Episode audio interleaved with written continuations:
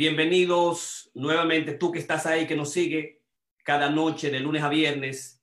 Te traemos el portal de salud mental, psicología positiva, psicoanálisis, arte y deporte, porque siempre menciono arte, cultura y he dejado deporte, pero deporte está en el jueves. Nosotros también tenemos los deportes oficialmente. La psicología positiva Corona Creativos Online, un programa para trabajar la normalización de los problemas actuales antes, durante la pandemia y en la reapertura de la ciudad de Nueva York y la ciudad global de todos nosotros en Latinoamérica, en Europa, en los Estados Unidos, donde quieras que tú nos sigas y estás con nosotros. Es el doctor Piña quien te habla, psicoterapista, analista en los Estados Unidos, Nueva York, Ahí está con nosotros el profesional de la salud mental, eh, ejecutivo, académico, el licenciado en salud mental y en terapia familiar, Ramón Blandino, y la psicoterapista, licenciada en salud mental, profesora universidad, universitaria de la Universidad de Justicia Criminal de John Jay y de la Universidad de Pace, y la que ha completado sus estudios de PhD, eh, trabajando ya como candidata a PhD. Nosotros como cada noche estamos ahí para traerte los temas distintos eh, de interés fundamental en las áreas de, eh, de especialización, en las áreas nuestras, eh, para compartirlos con todos ustedes. Las opiniones son opiniones profesionales, independientes, profesionales de investigación de cada uno de, nos, de nosotros. Así que buenas noches tú que estás ahí, que nos sigues cada, cada noche. Y hoy tenemos en esta semana, como todas las semanas, queremos traerte lo que es, digamos, nuestro programa en sentido general. El programa de esta semana es un programa que vamos a comenzar hoy con la psicología del racismo, la muerte de George Floyd, una observaciones, reflexiones sobre el racismo en sentido general, desde la perspectiva psicológica, tanto doctor Jorge Piña, Karina Rieke y Ramón Blandino. Y el martes mañana vamos a hacer una reactivación a través de un recital de Karina y el doctor Jorge Piña con algunos principios sobre la metapoesía, sobre precisamente la metapoesía 27 años después. El miércoles, Los hombres raros de Palabra al Viento, la antología, la antología Taínos Editores, Yolanda Hernández, Karina Rieke con Jorge Piña.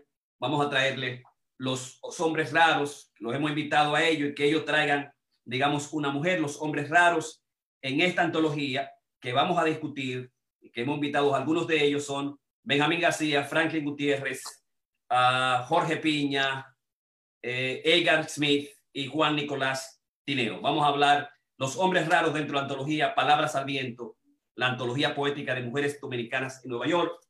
Eso va a ser el miércoles. El jueves vamos a trabajar sobre de corredor novato a maratonero, estilos, métodos y métodos para, para correr, como el doctor Piña, Karina Rieke y Ramón Malandino corrieron los maratones de Nueva York y de que están dispuestos a correrlo de nuevo el año que viene, o este año si es posible, y correr los maratones internacionales. Metodología, eh, experiencias, objetivos, eh, los estilos usados y las metas próximas. Y finalmente, como todos los, los viernes, la psicología del amor, las patologías del amor, que ha dado como consecuencia traer lo que es la psicología de la prostitución para el viernes que viene. Así que muy buenas noches a todos. Buenas noches, Ramón Blandino. Buenas noches, eh, Karina Rieke. ¿Cómo están? Buenas noches. Eh, bienvenido a los amigos. El sonido, sonido. Ah, sonido, sonido, sonido. Eh, yo estoy on mute. No tiene sonido, Ramón. Yo tengo sonido. Tengo, debo tenerlo. Chequea el sonido, eh, no tiene sonido. Karina, mira a ver si tú tienes sonido. Sí, yo sí. ¿Aló? Sí. No te escucho. Sí, yo, te escucho, Karina. ¿Y tú me escuchas a mí? Sí, Ramón, te escuchamos. Yo te ah. oigo bien. Escucha, Ramón. Déjame ver si soy yo entonces. Sí. Ramón se oye muy bien. Ramón se oye bien. Y Karina también. Ok, parece que soy yo aquí entonces. Ok, buenas noches, Ramón. Sí, buenas noches. Te quiero dar las gracias a ti, a Karina y a todos aquellos que nos siguen. Hoy tenemos un, tema bastante interesante, igual que, que cada noche. Agradecemos la participación de esas personas que siempre nos motivan a, estar aquí, eh, a aprender juntos, crecer en, estos momentos difíciles y, para empoderarnos a, todos. Karina. Gracias, encantada de estar aquí. Perfecto, entonces nada, vamos a comenzar. Yo tengo algunas, eh, digamos, observaciones, algunos puntos de vista eh, que me gustaría, digamos, compartir con, con, ustedes. Y como siempre, la metodología va a ser una metodología, digamos, de una metodología de reflexión sobre los puntos de vista nuestros, de lo que cada uno piensa sobre la cuestión en particular. Eh, abrir también los, a los comentarios, a las preguntas que, que tengamos, que nos, nos puedan hacer la gente que nos sigue. Y entonces de ahí, digamos, partir a hacer una reflexión en sentido general. Eh, yo quise, y la, la discusión de hoy, digamos, la motivé, como se motivó Corona Creativos en sentido general. Corona Creativos se motivó por una discusión, por, por una propuesta general y una, eh, una demanda, una preocupación que tenía Karina Ríquez de crear un espacio permanente, un podcast de transmisión de nuestras ideas, de nuestros comentarios, compartirlos con la gente dada el hecho de nuestras preocupaciones investigativas, nuestra casuística, nuestro trabajo de muchos años, nuestro interés por el periodismo, la transmisión en sentido general, que creaban un espacio, digamos, donde podríamos hablar abiertamente por mucho tiempo, el tiempo que fuese necesario, porque vemos como, por ejemplo, la gente lo entrevista en, Telemundo, en Univisión, en el canal 41, eh, en, eh, a Karina en eh, New York One Noticias, y entonces generalmente estas, estas, estas, eh, estos programas de televisión locales, muchos locales en nuestra área, son, solamente dan 3 o 4, 15 minutos a uno. Y entonces uno no deja de, digamos, de, de terminar la idea general y a veces uno se queda con, la intención, con la ganas de explicar más, de explicar un poquito más. Y son entrevistas así rápidas. Y entonces se nos ocurrió de, buenas a primeras que, digamos, hacer un programa personal donde podamos también intervenir, hacer muchas cosas sobre las cosas que nos interesan y ampliar esos conceptos en diferentes maneras y, llevárselo al público. Entonces, el tema de hoy sobre la psicología del racismo, un tema que, es muy actual y a propósito de eso se me entrevistó a mí en, el, en Nueva York 41 el viernes pasado mientras estaba trabajando una hora y otra y eh, yo quisiera, digamos, compartir algunas de las ideas generales yo ofrecí en esa entrevista, que es muy breve, y a partir entonces de esa entrevista voy entonces a entrar, ampliar un poquito, digamos, eh, los conceptos y espero entonces que ustedes puedan, digamos, digamos, eh, chequear conmigo brevemente esa entrevista y entonces muchos de los, conceptos así rápidos están en esa entrevista eh, como con el objetivo, digamos, de tomarlo como, como primer objeto de, de, discusión, ¿no? Entonces tenemos aquí, déjame cerrar esta y abrir aquí la pantalla. Van, van a ver, digamos, Déjame si puedo ampliarla un poco. Eh, un, un, minutico, déjame salirme de ella. Mientras les sigo hablando a ustedes, voy a ver si, si la saco en... Quiero presentarles una entrevista, a ver si la saco, la saco bien y entonces poder, digamos, partir de ahí la discusión del tema mío que hoy vamos a trabajar, lo que es psicología del racismo y eh, la muerte de George Floyd, nuestras opiniones al respecto. Y, digamos, quería compartir esa, esa entrevista, que hay unas, unas ideas ahí fundamentales que yo establecí. Y, eh, pero quiero sacarla, digamos, cuando esté lista aquí, que cuando esté cargada, para que no tengan los inconvenientes que generalmente tenemos cuando eh, sacamos eh, acá, voy a dejar incluso que pase, que pase el anuncio. Perfecto, yo creo que ya la tengo aquí. Así que me van a dar unos segundos más, que son asuntos de la tecnología propia del medio. Aquí está. Déjame ampliarla. Eh, está acá, ampliarla que aquí está.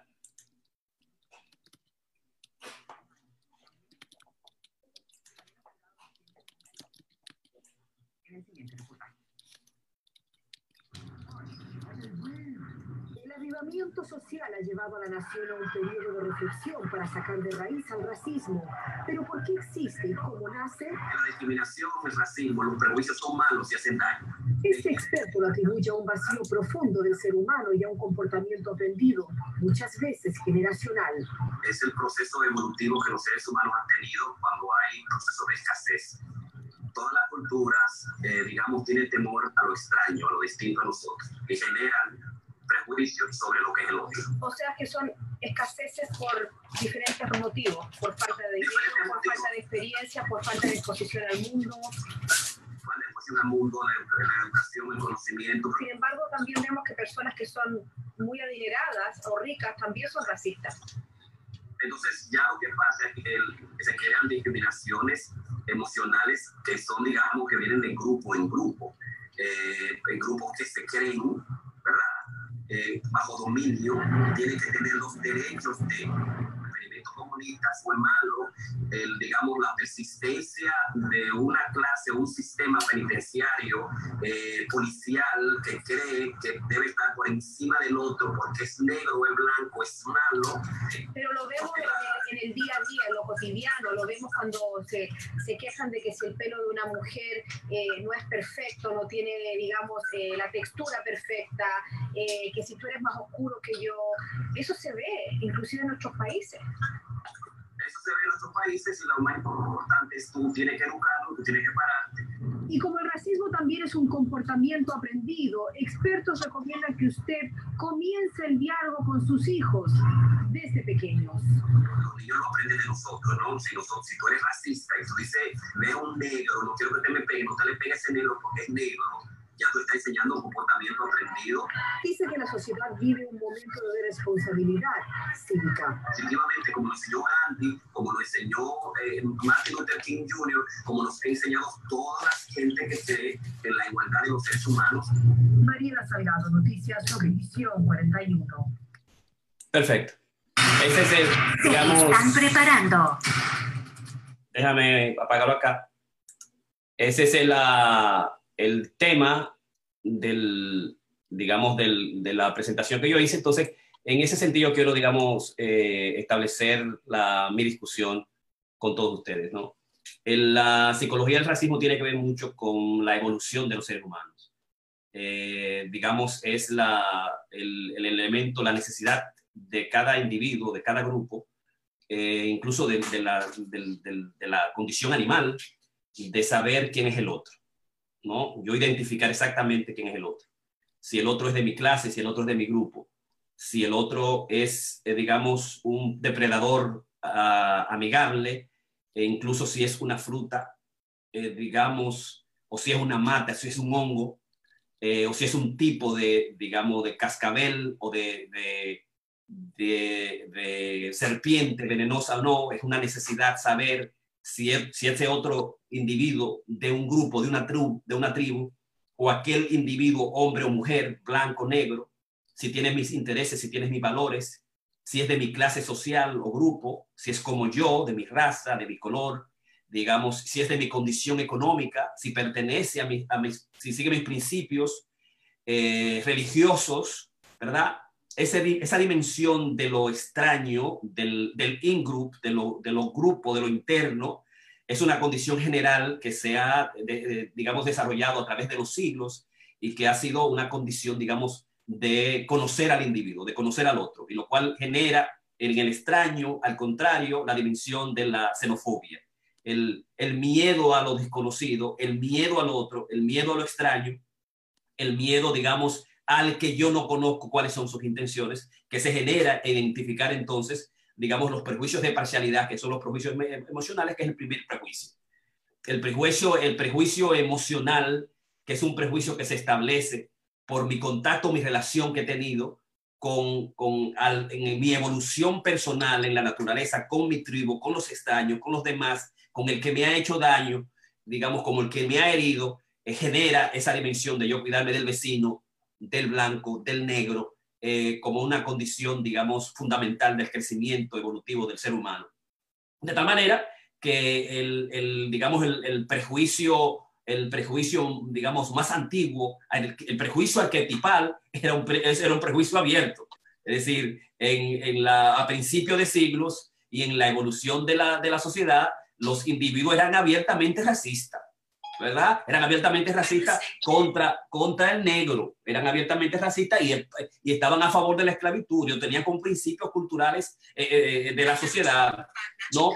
Y entonces, ese fue el, primer prejuicio, del, de, digamos, prejuicio de clase, prejuicio racial, el prejuicio de religión, nosotros los cristianos, nosotros los islámicos, nosotros los pedrosos, nosotros los blancos, que llevó ese prejuicio, digamos, abierto, llevó a la conflagración mundial, llegó a la, guerra, la Primera Guerra Mundial, llegó, llegó al siglo XX y creó una hecatombe, eh, una destrucción masiva de los seres humanos eh, y, digamos, la destrucción de individuos por, precisamente por la raza, por ser pobre, por ser distinto, como sucedió con el nazismo, y, o por la ideología, como sucedió con el comunismo en, en, en la Rusia, en, en la Rusia, en, digamos, en la Alemania, eh, digamos, y, al, mismo tiempo por las condiciones de, color en diferentes lugares de, la, de África, no solamente entre los blancos y los negros, sino entre los negros, por, eh, entre los negros saber que el negro es distinto por los valores que este negro, por la ideología o por la religión o por la postura o la costumbre que el negro o el blanco tenía.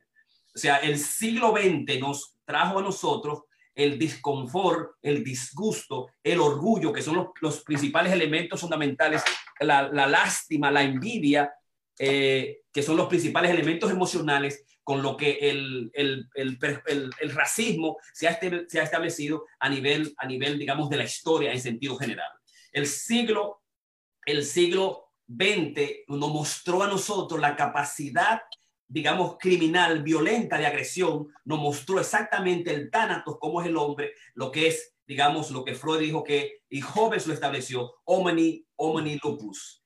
Eh, el hombre es un lobo para el hombre. Y está, digamos, el siglo XXI demostró eso, que nosotros los seres humanos tenemos que crear leyes, principios, establecer principios y establecer leyes, leyes que digan que la discriminación, que es el elemento, el, digamos, el elemento final del racismo, porque el primer elemento es la parcialidad en términos que tiene que ver, está, está, está que es el, lo que es el, el, el prejuicio en sentido, en sentido general, el, digamos, el distanciarme del sujeto que es distinto a mí, de mi religión, de mi cultura y de mi color, eh, hombre o mujer, si es pobre o rico o no, que es, digamos, el prejuicio, digamos, emocional que sentimos con los individuos.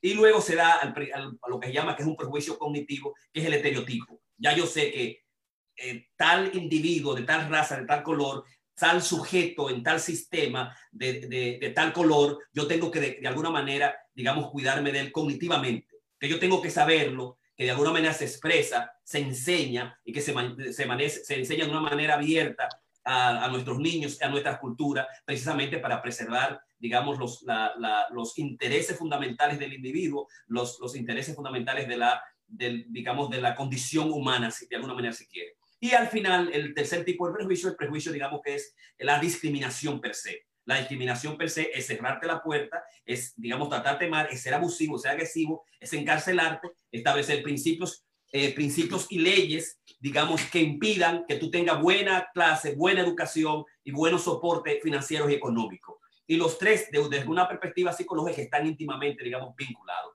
La gente que tiene prejuicio crea estereotipos sobre los individuos y al final se le actúa de una manera, digamos, abiertamente discriminatoria en términos de su comportamiento. Y esa es la discriminación que psicológicamente tiene problemas, porque es un comportamiento, es la, discriminación, digamos, que tiene que penalizarse.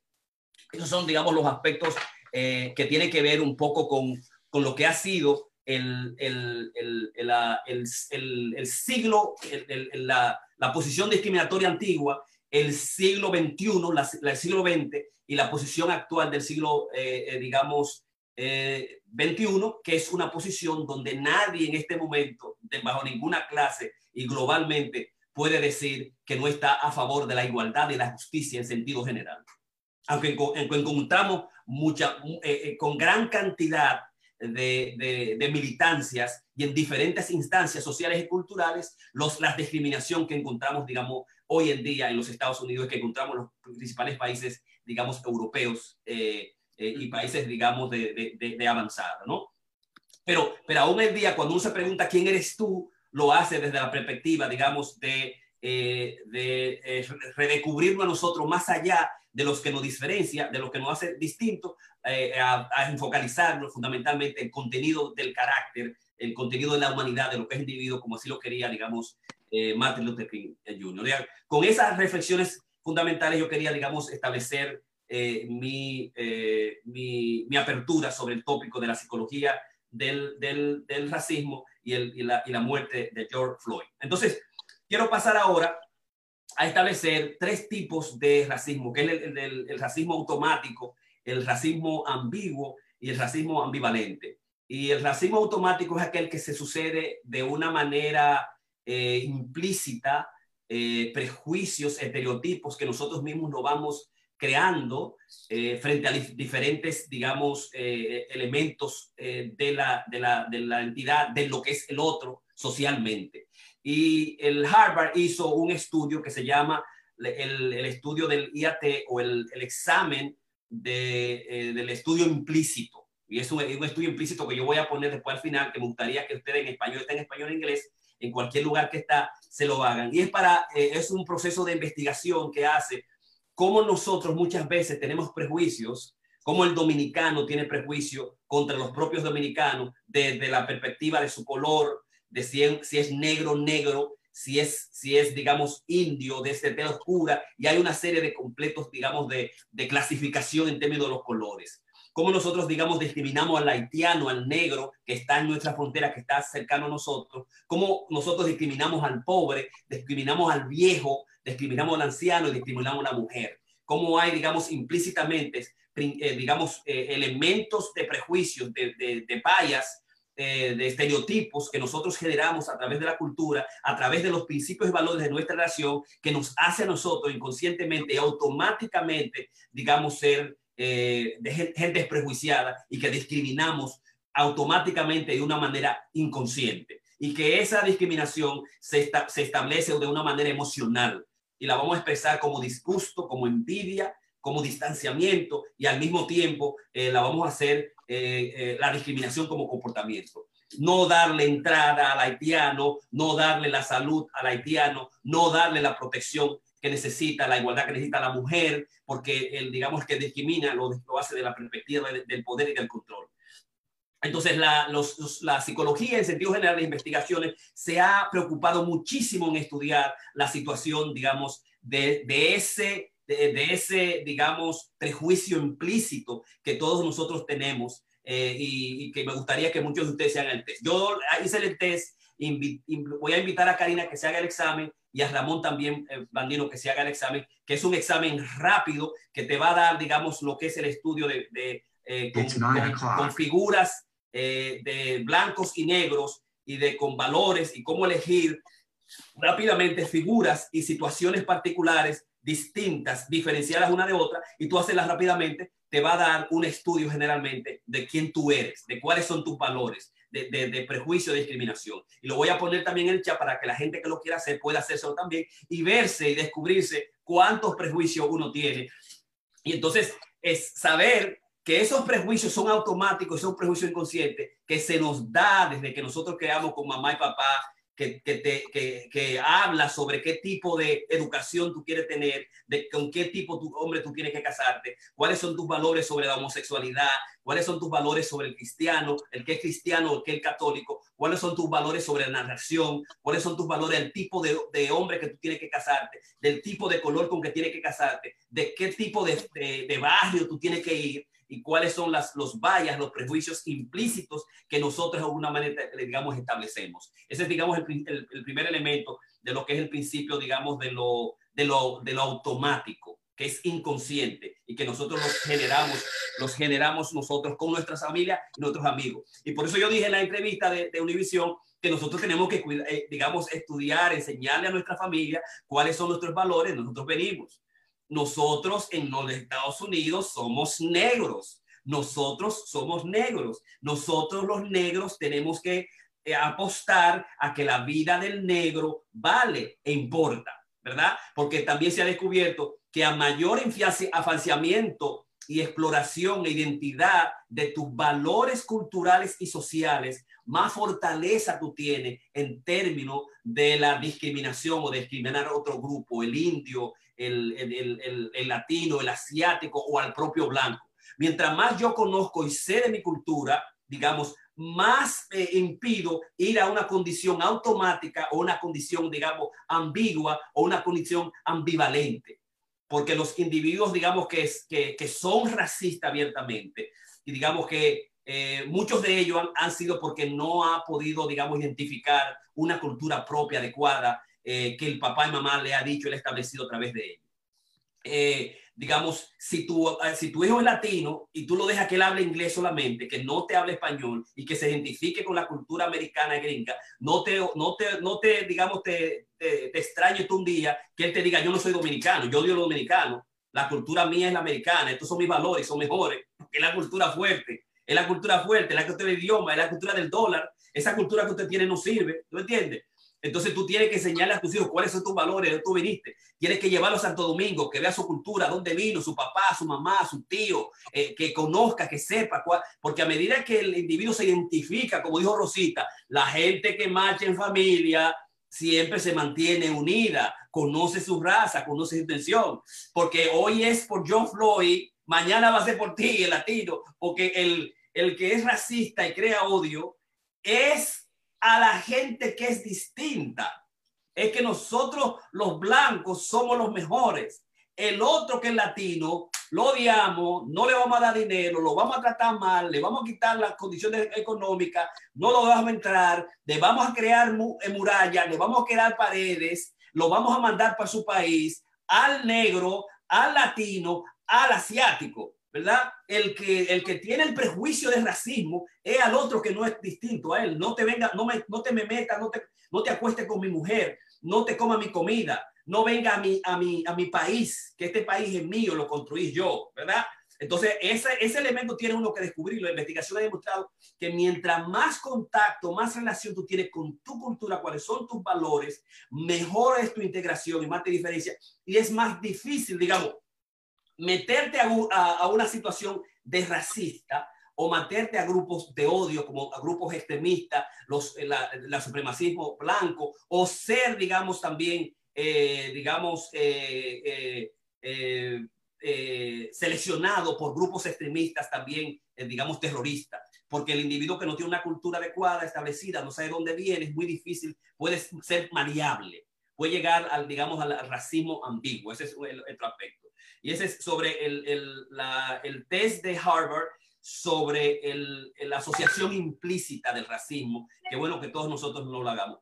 El segundo aspecto es, tiene que ver sobre, tiene que ver sobre la, el racismo, eh, digamos, ambiguo y está íntimamente asociada, asociado con los grupos, las teorías de identidad social, la teoría de, de autocategorización, eh, eh, el racismo adversivo y tiene que ver mucho con dos exámenes que eh, a, grandes rasgos han, hecho los estudios, digamos, psicológicos. Y el primero es, digamos, identificar la gente que, eh, que da alto en lo que es la orientación social de dominio y la gente que da alto en la autorización, en el autoritarismo de derecha. Y hay exámenes y estudios a individuos de diferentes clases sociales, latinos, asiáticos, dominicanos, eh, puertorriqueños, argentinos, lo que sea, que se le han hecho estudios y muchos de ellos han, digamos, dado de lo que es la orientación social, de, la orientación social de dominio, eh, que tienen que, que creen mucho en lo que es, digamos, la, la creencia en la jerarquía. Eh, hay gente que cree lo, lo que es la jerarquía. Cuando tú, digamos, reporta una dimensión alta, una dimensión alta en el, test de orientación social de dominio, generalmente tú vas a elegir profesiones que tienen que ver con mucho con la jerarquía, como son los negocios, como son los policías, eh, eh, te va a buscar en policías, te va a meter en fiscales, lo que dan una, una, un examen de la orientación social del dominio baja van a ser generalmente gente que son trabajadores sociales, los psicólogos, los defensores del pueblo, eh, algunos políticos eh, van a tener lo que es la orientación social de dominio baja.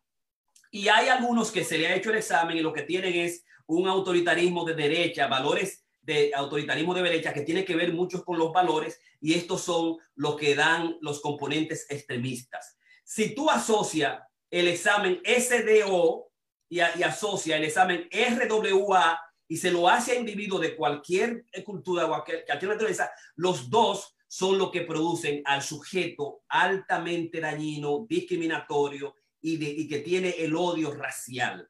Es alto en la orientación social de dominio, no, aquí el que vale, lo que vale, lo que mandan son los hombres. Aquí el que mandan es la jerarquía, el poder, el que tiene el dinero, el político, el, el mejor, el que tiene mejor competencia, ¿verdad? Aquí el que manda es el blanco, el, la, las leyes las impongo yo, eso es por un lado, y el otro, porque los valores míos, los valores molares, los valores de igualdad, los valores de, de mi de mi cultura son los mejores. Esos dos componentes psicológicamente van a establecer lo que es, la, la, lo que es el racismo abiertamente dañino que es estructural, que establece muchos grupos de poder y que establece los grupos supremacistas de propaganda que hacen daño y que son absolutamente conscientes y son los que crean el, el, el, el, la, digamos, la abominación del asesinato y del daño que se ha hecho y se ha estado haciendo por los últimos 50, 100 años y por, por muchos años, por siglos, sobre lo que es el,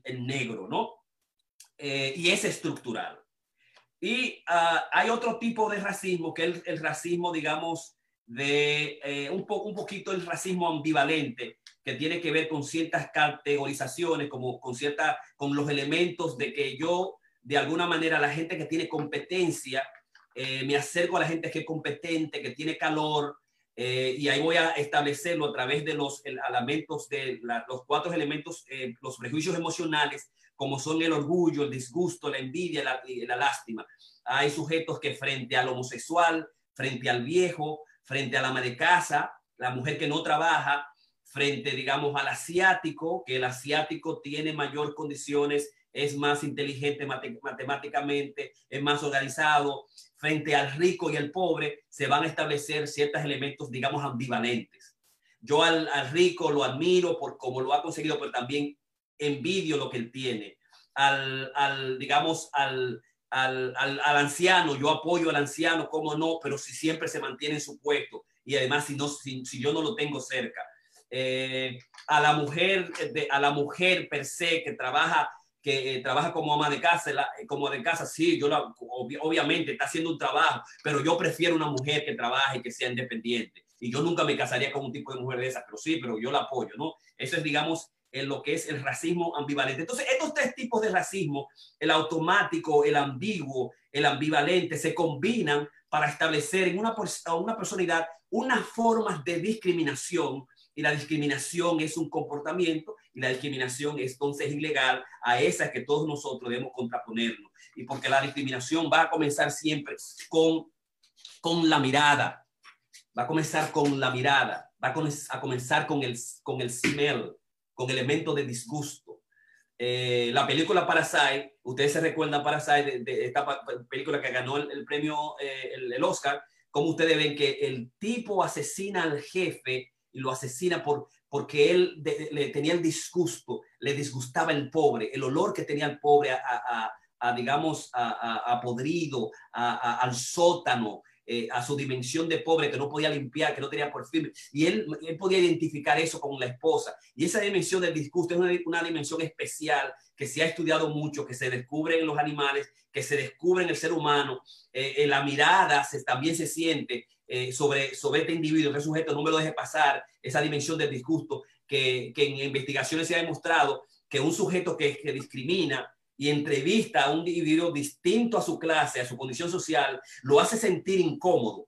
Las entrevistas, la pregunta cómo se la hace y al, y al mismo tiempo tú dices, sí, yo, yo, aunque yo soy, digamos, yo soy blanco y estoy entrevistando a un negro, yo tengo prejuicio, esa entrevista, el, el que, lo, lo, el que, la, el que la, la responde, el que está del otro lado va a sentir esa carga, esa energía. Digamos, el, el prejuicio es emocional es psicológico y se hace sentir. Y ese prejuicio emocional que luego se vuelve cognitivo, que es estructural, entonces se convierte en comportamiento. y es el que dice, este no entra, este pasa, a este dale dinero, a este no le dé dinero, a este cógelo preso, a este suéltalo, ¿no? Es esa discriminación que digamos que es todos los componentes eh, que digamos que es eh, que he establecido y de los cuales nosotros tenemos que tener muy en cuenta a la hora de ubicar los, los, elementos psicológicos de lo que es el racismo. Y finalmente, es el, el racismo se combate con la, eh, de una manera smart, de una manera inteligente. Se combate con la resistencia, ¿verdad? Se combate con la resiliencia permanente, hasta cambiar las leyes, hasta cambiar los valores sociales en sentido general.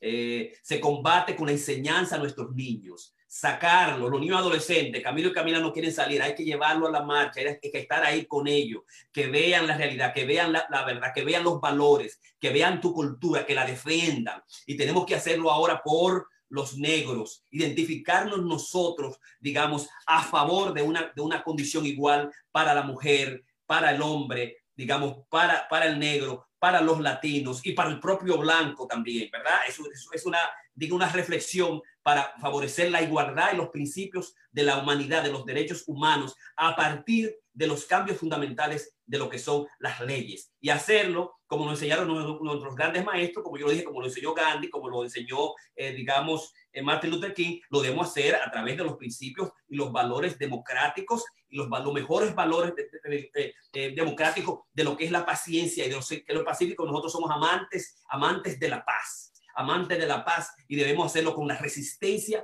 eh, civilizada, una revisión organizada y una revisión inteligente, una revisión inteligente para hacer los cambios fundamentales que nosotros, digamos, eh, necesitamos en esta actitud y que eh, George Floyd, como Mr. Brooks, a un, digamos, a otro de, los nuestros negros que, que, fue asesinado porque se quedó durmiendo, él se quedó durmiendo y llaman a la policía, llaman a la policía porque deben llamar a, hay que llevar, hay que traer los fondos para que se lo den a los, a los expertos en salud mental, la gente que está preparada y vaya y ve que un muchacho que está ahí, que estaba borracho y que en vez de, matar uno, dos, tres, se quedó ahí durmiendo, para, que uno sabe que si tú te duermes te quedas ahí, tú, el, digamos, el rol se te va. Y entonces vienen dos policías a sacarlo del carro a sacarlo del carro, a, cogerlo en custodia, porque el tipo no hizo nada, porque, porque el tipo tenía alcohol eh, eh, sin cometer ningún delito. El, tipo no tenía alcohol, ningún delito, ni nada.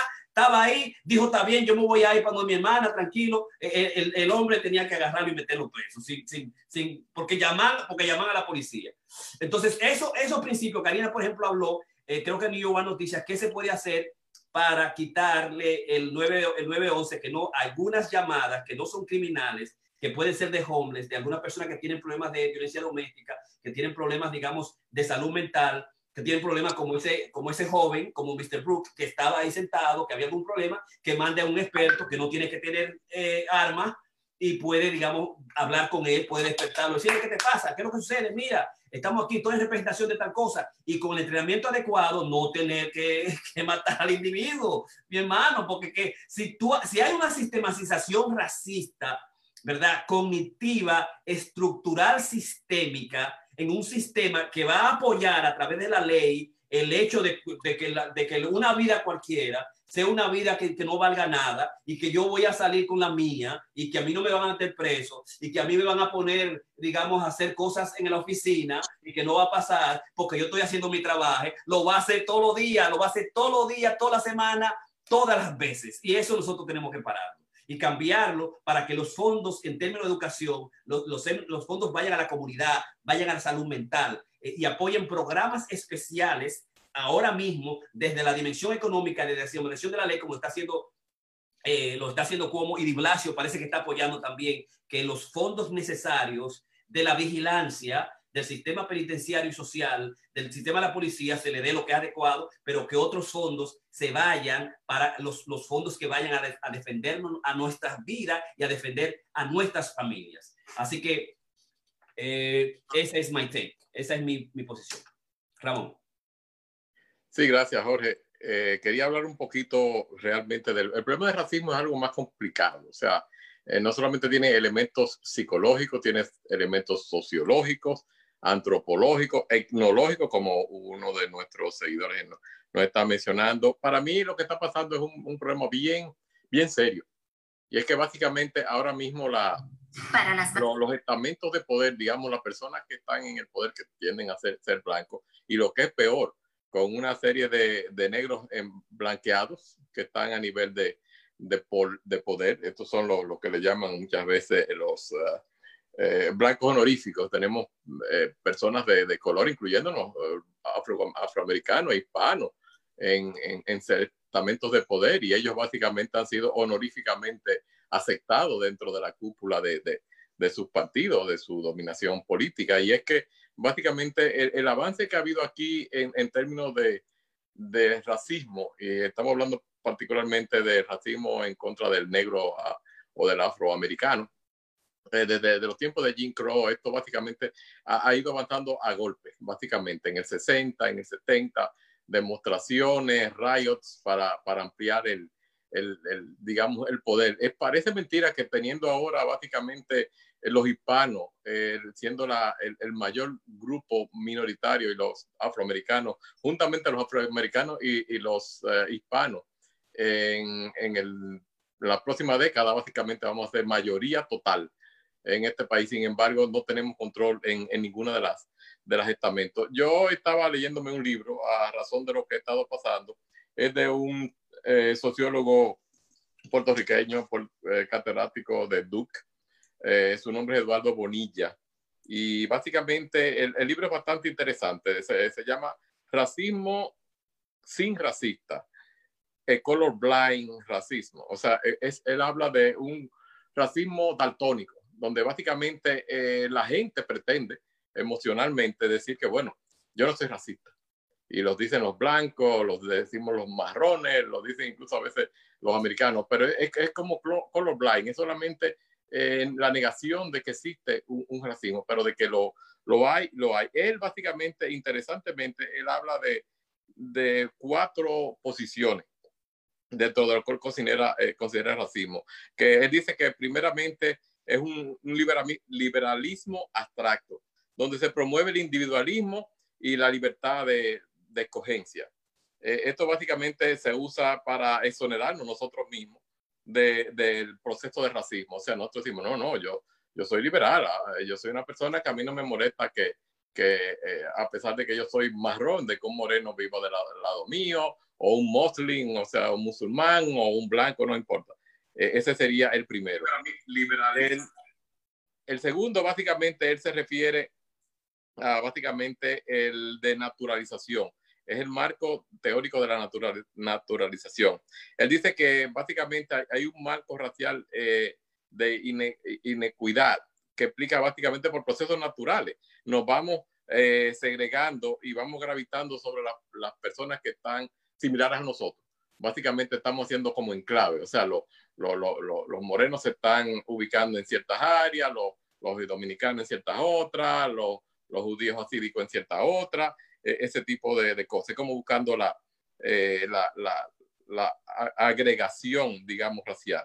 El tercero, él diría que es el, el, racismo cultural.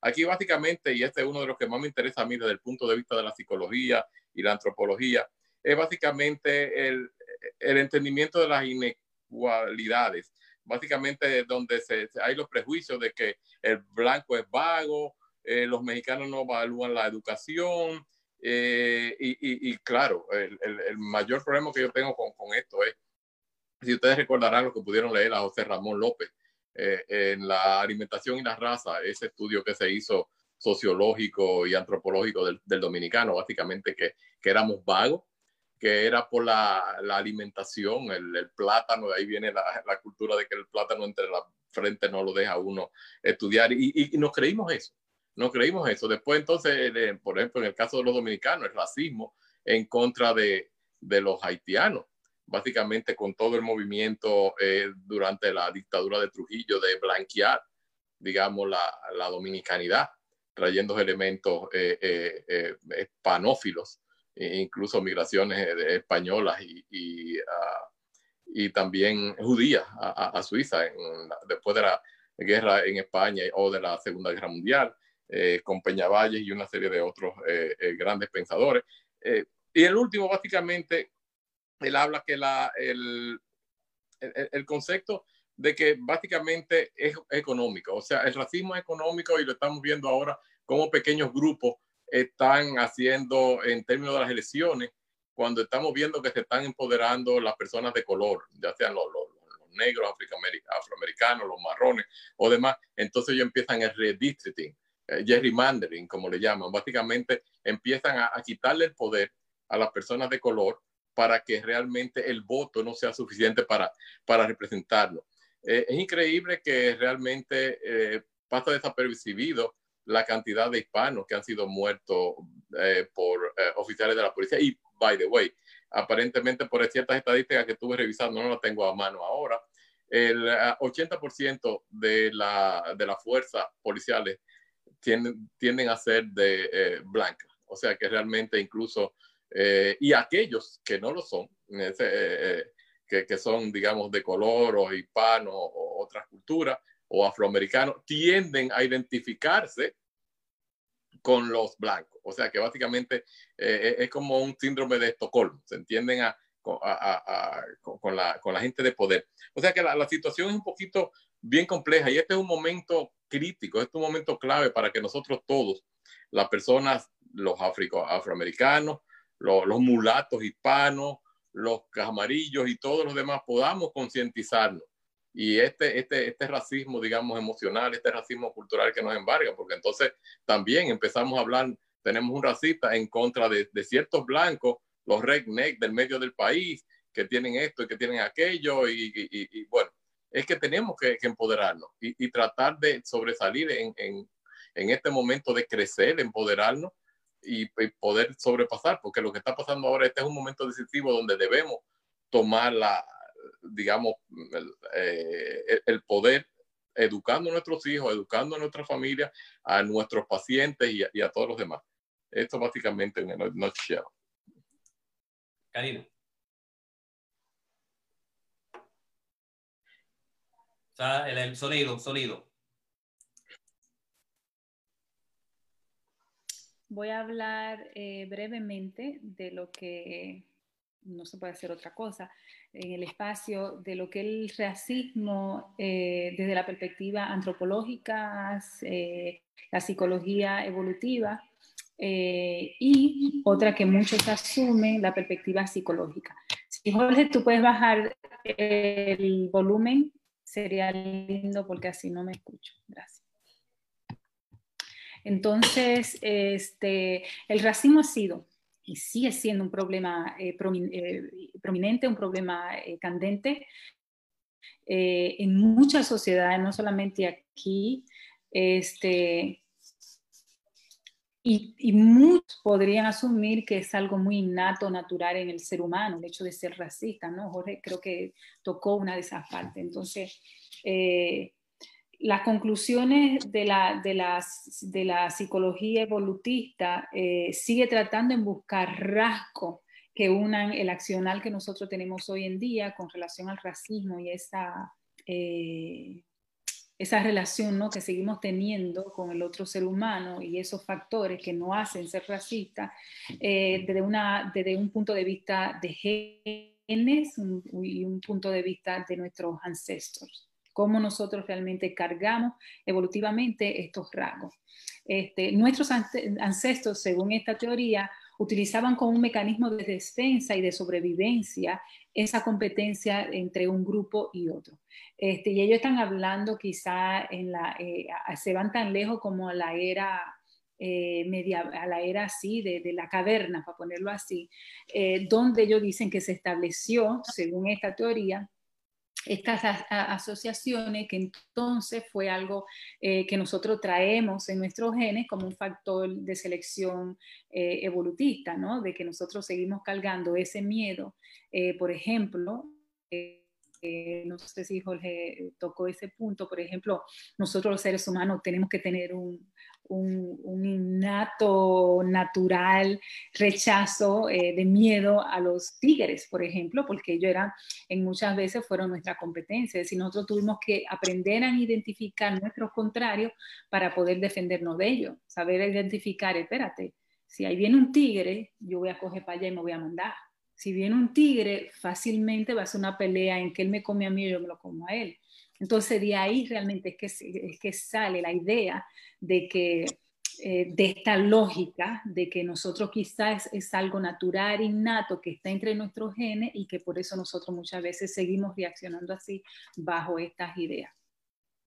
De acuerdo con esta lógica, los primeros seres humanos establecieron esta idea de sobrevivencia, lo cual para ellos, y esta teoría era sumamente beneficioso, depravar un grupo bueno, si yo no te depravo de ti de que tú me comas, tú me vas a comer a mí. Entonces, de alguna forma había que contraponer una especie contra otra. Eh, y también dentro de los mismos humanos, según esta teoría, también se daban estas, estas eh, puntos de sobrevivencia sobre, óyeme, si aquí lo que hay es este poquito, entonces yo me voy a asegurar de matarte a ti, ¿no? Para, para yo comerme. Lo que hacen mucho los pajaritos, ¿no? Los pajaritos cuando ven que hay uno que está muy débil y se está saltando, sabiendo que se va a morir más, más, más, adelante, vamos a matarlo porque por ahora me está cogiendo la comida que trae mami. Entonces ellos mismos lo, lo tiran y lo tiran allá. Entonces de ahí mismo viene toda esta teoría. Luego se, se descubre con las sociedades modernas que no tenemos que matarlo, ¿no? Que lo que supuestamente está supuesto a suceder, ¿no? Que no tenemos que matarnos ni desaparecerlo, cuando podemos realmente crear leyes eh, de relaciones subyugales y, leyes de opresión que van a mantener a aquel grupo fuera de mi alcance y de mi riqueza. Entonces ya nosotros realmente no, no, no, no asumimos, según la, en cuestión de los genes, y de esta teoría es que ya no hay que matarlo, ya no es una condena contra el otro, sino que, bueno, vamos entonces a mantenerlo subyugado, vamos a mantener leyes que lo priman para nosotros entonces poder este, beneficiarnos no solamente de ser más poderoso, pero de sus frutos ya que esto aumenta la posibilidad de aumentar nuestros recursos de nuestra propia existencia. Una teoría interesante. Ustedes elijan la que más le convenga. Existe otra, eh, existe otra idea bajo ese mismo término que es ver nuestro propio grupo como especial y superior. Es decir, ya no es solamente de que yo voy a crear leyes eh, para mantenerte abajo, sino que yo voy a, a mantener una propagación de mantener mi, este, mi grupo, mi superioridad y el grupo de la superioridad de mi grupo, este, fortaleciendo la idea de sobrevivencia, ¿verdad? Bajo la idea de que, bueno, son yo contra ti, eh, estableciendo la unidad de un solo grupo, en este caso, como vemos en muchos de los casos de los blancos que se unen, de los policías, ¿no? Que se unen como familia, eh, y es una idea de sobrevivencia un dato importante, y no de cómo yo voy a minimizar el, otro grupo. Entonces ya no es un, problema de que, bueno, vamos a crear leyes para mantenerlo a ellos sino que yo te voy a hacer creer a ti y a mí que yo soy superior. Entonces en Vietnam, en la guerra de Vietnam, los gringos eh, llevaban condones, mandaron a hacer condones grandes así para hacerle creer a los vietnamitas que eso era lo que ellos utilizaban Ese, y los regaban por todos los datos. Eso, eso es un dato que a mí me parece curioso porque la idea era desmoralizarlo en términos, mira, tú estás bregando con un hombre que se pone condones de este tamaño. Entonces de ahí viene esa idea, ¿no? Esta idea es, eh, es de la psicología evolucionista, que tiene, eh, y, no solamente eso, esta idea de la psicología evolucionista tiene también muchos ojos que la critican este, y, que, la, no solamente la critican, pero también la cuestionan, ¿no? Eh, especialmente los antropólogos. Según Pascal Boyer, que es un antropólogo francés americano, él dice, el racismo es la consecuencia de alta eficiencia que era lo que hablaba Jorge. Las estrategias económicas para mantener miembros de un grupo menor en menor estatus y beneficios, eh, y beneficios que no estén a la calidad tuya, ¿no? Entonces, eso es el racismo. Los antropólogos también dicen eh, y quieren sostener que el ser humano primitivo no tuvo eh, que asumir esos rasgos que habla la psicología eh, evolutista. Los antropólogos dicen no es cierto, los, los eh, hunter-gatherers, si alguien me ayuda a traducir esto, pero son los, los, los yo pongo los indígenas ¿no? de, de, diferentes naciones, no quiero ser político incorrect, pero los hunter-gatherers, que eran estas, estas tribus ¿no? de, de, de los lugares. Los cazadores, los cazadores recolectores, cazadores y recolectores. Sí, una traducción media eh, está bien, pero la, cogemos. Ellos dicen que no, que estos cazadores y colectores eh, de tribus, ¿no? Ellos dicen que, ellos, que no era cierto, que ellos no mantuvían, ellos no mantenían esta ley del ser humano contra el ser humano, que no hay datos que pruebe eso, que ellos, eh, que ellos asumían un estilo de vida de mandar donde no había la, no, donde no existían eh, actitudes hostiles en contra de ser humanos contra otro. Este, incluso dicen que los, las tribus de hunter-gatherers, de los, eh, ¿cómo se dice hunter-gatherers? Cazadores y recolectores. Cazadores y recolectores asumen otras, asumen otras tribus, es decir, asumen otras tribus que están ahí para hacer intercambio, para hacer intercambio no solamente de comida, de alimentos, de cosas, pero también de parejas y ellos hacían acuerdos de uniones eh, y no solamente eh, eran abiertos al territorio, eh, pero no tenían una actitud de posesión tampoco. el antropólogo Burch y Eleana dicen, fueron flexibles con miembros y, y a nivel territorial, geográfico. Este, esto evidencia y esto, ellos dicen, está evidenciado por los descubrimientos arqueológicos que dicen y mantienen la idea de que los hunter-gatherers eh, no tenían interés eh, con, la geografía de conquer, de dominación, sino que ellos les gustaba el intercambio entre diferentes lugares rompiendo con la idea de que el racismo es algo innato entre nosotros. El antropólogo Jonathan Haas escribe de la prehistoria de Norteamérica, por ejemplo, él dice, los récords enseñan que no existen comportamientos de los hunter-gatherers, que son los primeros eh, primitivos, ¿no? Eh, tribus primitivas que se establecieron, eh, que no existen comportamientos relacionados a la discriminación territorial, que es la más fuerte, una de las más fuertes, y nosotros somos evidentes de eso, eh, dice todo lo contrario. Ellos establecieron comunicación a través de los continentes y a través de las negociaciones. Eh, eh, negociaciones entre diferentes naciones de esos tiempos. otra vez, ellos están rompiendo con la idea del racismo innato en nosotros, lo cual, no sé, hagamos cada quien su, nuestras propias conclusiones. Yo solamente quiero traerles los datos y las conversaciones que se están dando a nivel académico sobre esta, esta conversación. La psicología, la psicología del racismo, la psicología del racismo establece que el racismo como un mecanismo de defensa, no es la otra teoría, ¿verdad? Le, le puse un poquito la teoría antropóloga, le traje un poquito la teoría de los psicólogos evolucionistas y ahora le voy a traer un poquito la idea del, de la psicología, ¿no? de, la, de, las eh, leyes eh, o de la psicología y el racismo y qué se establece con relación a esto. Este grupo establece como un mecanismo, lo establece el racismo como un mecanismo de defensa dentro de otras eh, dentro de esta gama de racismo, xenofobia, que es racismo de todo tipo. Entonces ellos lo meten en un grupo de, salud mental severa. No tiene, eh, no tiene un bias, es decir, no hay ningún bias de contenido genético ni evolucionista, eh, pero sí de rasgo totalmente y aspecto totalmente psicológico. Ahí se enmarcan ellos. Más específico, los mecanismos de defensa, generados por un sentimiento de inseguridad y de ansiedad. Entonces yo dice que cuando estos mecanismos de defensa eh, particularmente está atado a lo que es eh, un, un, problema de inseguridad y de ansiedad, entonces se crean estas diferentes dimensiones y ellos lo ponen como etapas que van evolutivamente avanzando de mal forma. Existen evidencia para este pensar eh, obviamente, de la teoría, de la, de la, teoría del, racismo en la psicología, y es bajo la ley del manejo del terror. Eh, bajo esta ley, ellos dicen que se crea entonces un sentimiento racista. Los estudios demuestran que cuando las personas reciben recordatorio de su propia muerte y de su propia mortalidad, la gente se siente más tenso, más ansioso y más inseguro.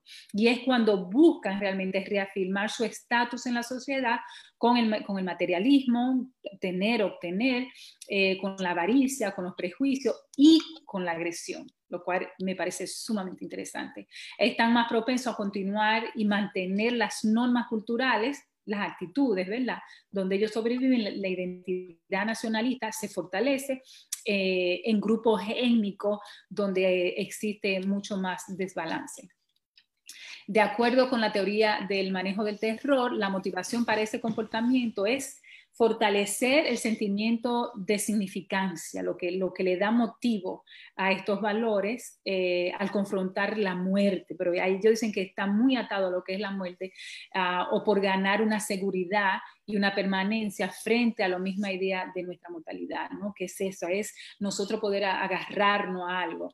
Y nosotros lo vimos eh, en este proceso que vivimos de pandemia, nosotros vimos eh, muchos casos, eh, por lo menos yo pude identificar muchos casos donde la gente comenzó a desprenderse de cosas, a querer regalar, este, o si no, a tener una visión muy mucha gente quiere irse a su país, mucha gente busca, ¿no? De alguna forma reafinar muchos aspectos de su vida.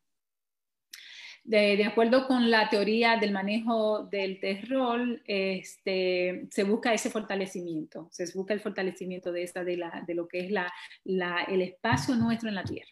Según estos estudios presentados eh, en muchos lugares, específicamente se presentó algo, un estudio sumamente interesante en Psychology Today, eh, que identifican, eh, identifican cinco, cinco aspectos eh, del racismo como, como, mecanismo de defensa, los cuales pueden, se pueden ver en diferentes etapas y a diferentes dimensiones.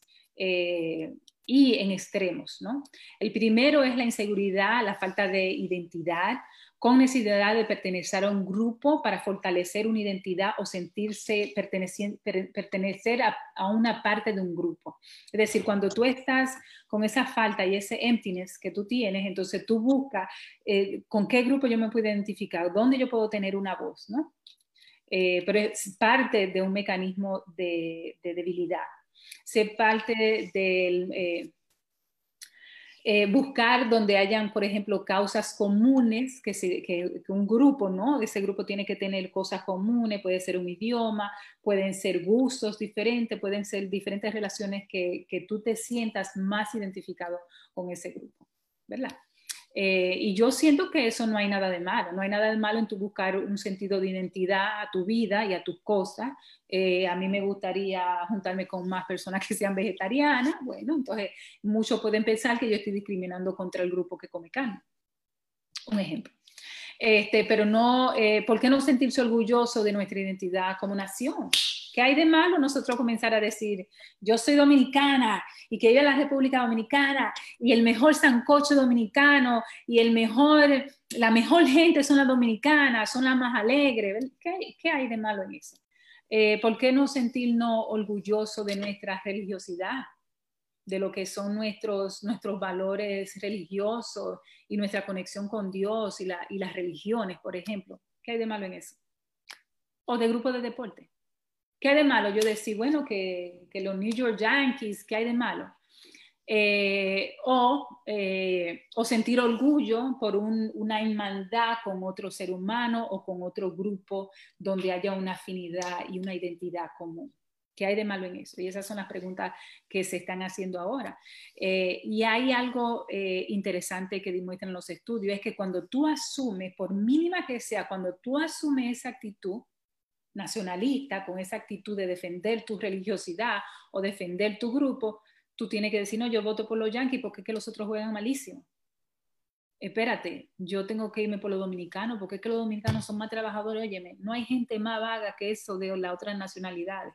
Entonces, cuando lo que sucede es que con ese sentimiento nacionalista, con ese sentimiento de tú mantener, identificar tu religiosidad, por dar algunos ejemplos, entonces tú comienzas, nosotros los seres humanos tenemos esa motivación para nosotros eh, eh, descuartizar eh, al otro, para poder, poder exponer y fortalecer tu identidad tus valores, los miembros optan por la hostilidad. Nosotros vamos a optar por, por ser hostil contra otra nacionalidad, porque nosotros somos más trabajadores, o con cualquier con cualquier otro grupo étnico o con cualquier religioso, con cualquier otro grupo de, de religiosos.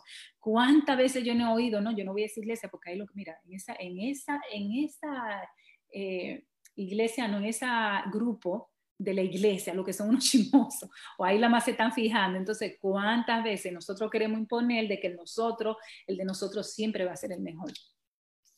Luego esto se desarrolla, la pérdida de empatía, entonces ya no es que tú quieres sobrellevar tu grupo por encima de otro, sino que tú comienzas a perder empatía contra el otro grupo. Este, por ejemplo, eh, yo fui a Cuba, yo recuerdo que cuando yo fui a Cuba, yo siempre me le he dado que bailo buena salsa, y yo bailo mi buena salsa y esto, cuando estoy bailando recuerdo con un cubano, estoy hablando hace más de 20 años atrás, yo fui bien jovencita y recuerdo que un cubano me saca a bailar, yo digo, ay, no, no, cubano, oye, no hay nadie que baile una salsa mejor que el dominicano. Entonces, de alguna forma, estoy dando ejemplo así bien vano, pero de alguna forma uno comienza a sobreponer tu cultura. Entonces, ahí es que se comienza a desarrollar el gran, el gran problema. Yo recuerdo que allá uno de los compañeros me dio un traguito de ron y yo recuerdo que dije, pero esto no parece ron, esto es cualquier cosa menos ron. Es que yo era, eh, sé mucho de eso, pero realmente era un sabor muy diferente al que uno conoce. Entonces tú comienzas a limitar tu empatía, a mantenerla en tu, en tu grupo aquí y no comienza entonces a desarrollar la empatía en otro grupo. Entonces tu empatía comienza a ser limitada exclusivamente para tu propio miembro. Entonces ahí es, que ahí es que existe el problema. El problema no es tu nacionalidad, el problema no es la fogosidad que tú tienes para defender un grupo, defender otro, es que cuando nosotros asumimos ese proceso es muy difícil mantener la neutralidad y tú lo que haces es comenzar a destrozar el otro. Nosotros lo hacemos con cualquier cosa. Un carro, no, yo prefiero este carro, es que los otros son una porquería. Entonces nosotros lo hacemos con grandes cosas como con pequeñas cosas. Entonces se desarrolla por tal motivo lo que es la benevolencia a favor de sus propios eh, y únicos miembros de ese grupo que tú has establecido, ya sea de comida, ya sea de entretenimiento, ya sea de religiosidad o ya sea de nacionalidad. Y también entonces se crea lo que es el descorazonamiento, si se puede decir así, de las partes que no pertenecen a ti donde ya el dolor ajeno no me importa. Bueno, fue un afroamericano, no nos tocó a nosotros es decir, Ramón estaba dando las estadísticas de los dominicanos, de los latinos que están muriendo. Vamos enfocando del negro que mataron ahora o de los negros que han muerto en los últimos meses. El que corrió hace un mes pasado, que lo, lo mataron mientras corría, a este eh, que lo mataron, eh, lo asfixiaron con la rodilla, al que mataron hace dos días. Vamos quedando ahí.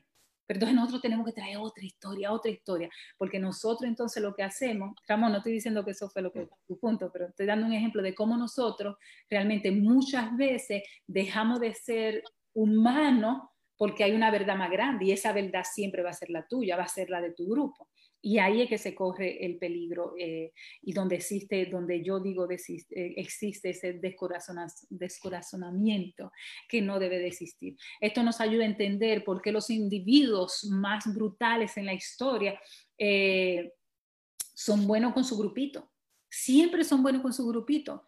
Hitler, por ejemplo, que ha sido una de las personalidades más terribles que han existido en la, en la humanidad, este, él era muy bueno con, los inmediatos, con su grupo que lo apoya. Bueno, esa gente vivían bien y tenían todo. Sin embargo, con lo que eran diferentes fue atroz y, terriblemente deshumano, porque no, no era lo de él. Y porque muchas veces se adquiere un sentimiento realmente nacionalista, porque yo tengo que defender lo mío.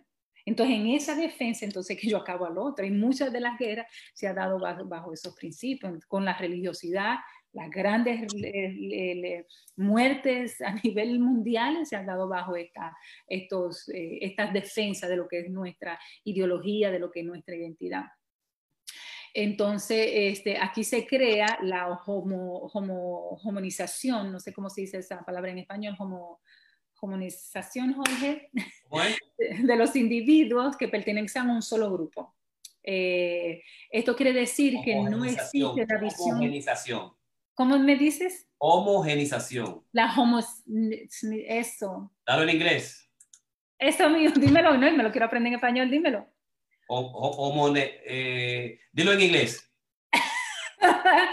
ok, eso quiere decir que, que, no existe la visión individual tuya de personalidad, sino que ya tú comienzas entonces a adquirir una, una visión y una personalidad de grupo. Y esa es la que te va a definir. Eso es lo que quise decir. Entonces, finalmente, moviéndonos hacia un espacio eh, mucho más peligroso, y destructivo como lo que hemos visto en los últimos tiempos, el racismo entero, según esta teoría de la, del racismo que parte de la psicología del individuo, la gente puede proyectar en el otro sus propias faltas. Entonces, eso hace que tú entonces te conviertas, eh, y esto tú lo, hagas como herramienta eh, para herir, pero también para cubrir tus propias faltas, como los nombres que se le dicen a la gente, para herir y humillar. Eh, yo conozco gente que le dicen a otra eh, bipolar sin conocer los conceptos o aún conociendo los conceptos, pero lo hacen de una forma para humillar al individuo, para destrozar el individuo, que igual son igual de malas. Personas con, con tendencia, por ejemplo, narcisistas, y, tendencia de paranoias, eh, son más propensos entonces a adquirir estas estrategias de proyectar en el otro para no tomar responsabilidad, porque siempre va a ser el otro que está más jodido que tú. Existe una relación entre el racismo y la, y la psicología, eh, y la salud de la psicología, eso quiero decir, la salud psicológica. Según esta teoría del racismo, sí existe esta correlación. El racismo es un síntoma, según esta teoría, un síntoma de la enfermedad, de una enfermedad psicológica a extremo, que es la falta de una integración psicológica humana, es decir, la autoestima, la falta de seguridad personal en bases extremas y muchos, por ejemplo, han hecho, y muchos psicólogos lo que han hecho, por ejemplo, en el caso del presidente que tenemos, es querer hacer un estudio eh, patológico, psicológico de, lo que, de, este individuo. La gente con una salud mental psicológicamente sana eh, son, eh, no, son, no son racistas. Es decir, si tú estás bien en tu, en tu esto, tú no vas a ser racista, porque ellos no tienen la necesidad de reafirmarse con la debilidad de otro ser humano que es realmente el mismo concepto. No fomentar la inseguridad de ellos eh, a través de, la, de, una identidad nacional para destruir otra nación. Es decir, eh, lo, que, lo, que, lo que esta teoría está planteando, que cuando personas con la salud mental es sana, ¿no? donde no, hay, tú no tienes que imponer tu fortaleza, no solamente para imponerla y sobrellevarla al beneficio de otro, este, pero no hay, no hay tal necesidad. Entonces, a mí me parecen que son tres diferentes perspectivas de lo que es la, el racismo, interesante de nosotros eh, estudiar. Una de las cosas que yo decidí hacer cuando yo fui parte de, de un movimiento de izquierda por muchos años, cuando era muy joven, este, fue la educación. Yo dije, yo quiero ser una persona balanceada en lo que es mi, mi educación, porque yo siento que muchas veces los izquierdistas ven solamente una, una parte y no solamente se niegan a estudiar, sino que desconocen un mundo entero de posibilidades. Entonces, por eso yo quise traer diferentes perspectivas a esta conversación de lo que es el racismo. Eh, así es que esa es mi presentación. Perfecto, vamos entonces a entrar a la discusión, a lo que son la gente que está ahí participando con nosotros. Y recuérdate que este programa te lleva por nuestras eh, instituciones, lo que es el Creative Living Runners Club, el Club de Corredores Vivir Creativo, el CoCrea o el Corona Creativos Online, que es tu programa, tu portal de salud mental, psicoanálisis, cultura y psicología, la teleterapia USA con el teléfono 347-884-3544, pareja a pareja, el Hispanic Mental Council, el, Centro de la Clínica de Salud Mental Hispana, en Consejería de Salud Mental, el Hispanic Psychoanalyst of New York, el, el psicoanalista hispano de Nueva York. Y la Fundación Dominicana Culturarte de Nueva York. Así que vamos a ver los comentarios, las preguntas, a ver qué están haciendo, qué dicen esta gente, qué, qué comentarios hay para que nuestros expertos de hoy puedan, digamos, eh, contestarla. Así que vamos a comenzar dándole las bienvenidas a todo el grupo que nos ha seguido y que ha hecho comentario. Norma Félix, Jimmy Valdés Osaco, Mireya, Mireya Cruz, Carmen Reynoso, Carmen Pérez Valerio y Bert Guzmán, Berkis Contreras, Yajaira Morillo Vargas, mi hermana Juan Freddy Armando. O sea que tenemos un agente de grupo que nos siguen fiel ahí. Norma, Jimmy, Mireya, Carmen Reynoso, Carmen Pérez, Ives, la grande Ives, Berkis Contreras, New Jersey, Yajaira Morillo, mi hermana, y Juan Freddy. Dice Juan Freddy, pero en realidad desde el punto de vista de la etnología, que es la disciplina de la antropología que estudia el tema, hay que diferenciar entre negros y mulatos. Por ejemplo, Jorge Piña no es un negro, sino un mulato. Falso, yo soy un negro. Barack Obama no es un negro, es mulato. El que, está, el, que el estable norteamericano le llame negro a todo el, que tiene mezcla con negro. Y ves, excelente el tema de hoy, al abordaje muy científico. Hola, doctor Ibert. Eh, bienvenido Juan Freddy, y ahí le puse el examen del Implicit, eh, Project Implicit de Harvard para que estudien ahí sus prejuicios eh, implícitos que tenemos la mayoría de la gente. Ya Jaira Morillo, la Jaira, también le puse el Understanding Prejudice, que es un programa completo de todas las investigaciones que existen sobre los prejuicios. también tenemos Yajaira. Hola Karina, muchas gracias, buenas noches. Hola Berkis, eh, excelente tema, Carmen Pérez. ¿Por qué hay personas de color negro que son racistas o personas con su mismo color? Yo conozco, dice ella. Hay racista, hay racista en lo emocional. Eh, hola Norma, hi, dice eh, Jimmy. Saludos es, esos grandes personalidades, Xiomara Taveras. esas son más o menos las intervenciones que han hecho cada uno de los si puedo, eh, me gusta mucho la pregunta de Mirella, si puede existir una, un racismo emocional. Me parece muy, yo siento que, que, sí, yo siento que muchas veces nosotros solemos andar en grupo. Muchas de estas muertes, los estudios demuestran que, si mucha, que muchas de estas muertes se pueden evitar, por ejemplo, si fuera un policía solo si el policía andara solo, eh, no se dan estos, estos atropellamientos a otro ser humano este, porque, no, porque buscarían otro tipo de solución para trabajar con, el problema presentado, este, pero no van a ceder al abuso. El abuso es mucho más colectivo, tiene un componente emocional importante que lo hace prominente, porque no es solamente tú eh, matar a alguien, hacerle daño, pero tú también mostrar, recuérdate que lo, como yo presenté, mostrar tu poder, mostrar tu, tu, presencia, imponerla de una forma mucho más brutal. No se hiciera así tú, si, tú, si, lo, tú lo estuvieras haciendo totalmente solo. No, y además también de los cuatro uh, prejuicios emocionales, eh, todos los prejuicios son fundamentalmente emocionales tú a la gente que es distinta a ti, tú la disgusta. Tú no quieres que se te pegue, tú no quieres que esté en tu barrio, tú no quieres que esté en tu casa, tú no quieres que exista. O sea, el, prejuicio es emocional fundamentalmente. Eh, y comienza siendo emocional, o sea, tú comienzas siendo emocional sin siquiera, sin tú tener una categorización particular del otro, sino que no, no me gusta ese tipo con los turbantes, no me gusta ese tipo por el olor que tiene, que es el elemento del disgusto. Eh, o no me gusta porque otra nacionalidad, porque es de tal tipo. Y yo soy, este, mi orgullo tal cosa, que es el, digamos, viene el orgullo. O a mí no me gusta ese tipo porque mira, aunque es cirujano, mira cómo es eh, y priven orgulloso. O sea, el, el primer elemento fundamental del prejuicio es emocional, nos llega y lo expresamos a los demás, al que es distinto a nosotros, es el elemento de la, de la xenofobia. Si es homosexual, o si es mujer independiente fuerte, también pasa, pasa lo mismo, ¿no? Es fundamentalmente emocional. Ese es el primer. El segundo aspecto es el, el, el aspecto, el aspecto de lo cognitivo. Ya el, digamos, el, el aspecto de lo que es el, eh, el abuso cognitivo es el de los estereotipos, que ya yo puedo identificar y yo puedo nombrar exactamente qué es lo que a mí no me gusta del otro y por qué yo lo rechazo. Y voy a mantener eso, digamos, fundamentalmente conmigo. Eh, y ese ya es cognitivo, yo ahí lo describo.